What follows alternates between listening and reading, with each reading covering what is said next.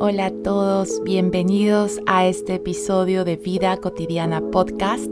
Soy Isabel Alcibar, su host. Hoy quiero invitarlos a convertirse en su experimento social favorito. Este episodio viene inspirado por una conversación que tuve con mi psicóloga. Estábamos hablando sobre las máscaras, estas facetas o estos roles o estas cualidades que nos representan en diferentes situaciones de la vida. Tal vez frente a mis amigos cercanos me muestro de una manera, pero me muestro de otra forma, junto con amigos menos cercanos o desconocidos, o alguien en el trabajo, alguien en la familia, etc. Y de alguna u otra manera a lo largo de nuestra vida vamos adoptando estas máscaras para encajar o para en general interactuar mejor con ese entorno en el que nos estamos desenvolviendo. No necesariamente son máscaras, digamos, malas, pero a veces sí se podrían convertir en máscaras disfuncionales. ¿Cuándo saber que una máscara es disfuncional? De alguna u otra forma, cuando nos deja con algún tipo de, de sinsabor, como si quisiéramos que fuera diferente, nos causa algún tipo de, digamos, carga emocional negativa, neutra o menor a la que quisiéramos de forma general. Entonces, ella me decía, ¿qué tal si te ves como un experimento social?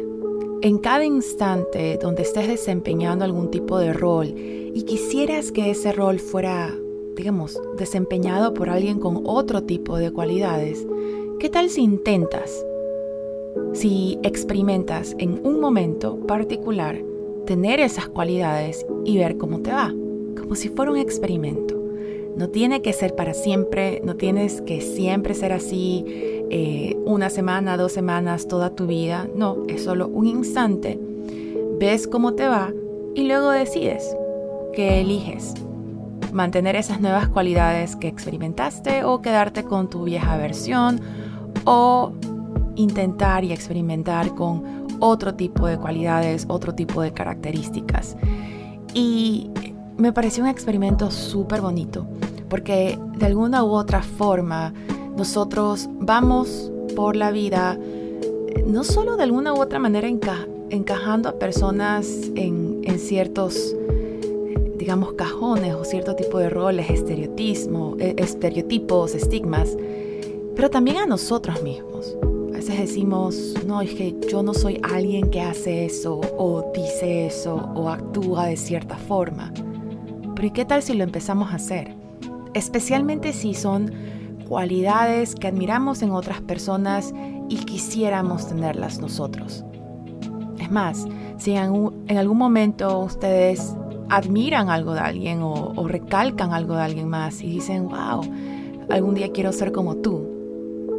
Por ahí puede venir la oportunidad de experimentar socialmente con nosotros mismos, para adoptar esas cualidades y ver qué ocurre, qué ocurre cuando las adopto, las quiero en mi vida o no, o quiero algo un poco más desarrollado de lo que intenté o menos desarrollado de lo que intenté, al final no, no tenemos blancos o negros, son matices de grises. Pero esa experimentación social nos da permiso de alguna u otra forma para reinventarnos y para descubrir verdaderamente quién queremos ser en este momento. Tal vez de aquí a unos días, meses, años, décadas, ya no queramos ser de esa forma, pero nos permitimos explorar y ser quien queremos hoy, ahora. Y los experimentos sociales son cortos. Es un experimento, no es una definición perpetua. Es un experimento. Si no funciona bien, experimentamos con algo más. Pero nos sacamos esa, esa, esa duda de qué pasaría si tuviéramos nosotros esas cualidades. Y ya no se trata tanto de querer ser como alguien más, sino vivir ese ser que queremos. Los invito a considerarse un experimento social ustedes también y su experimento social favorito.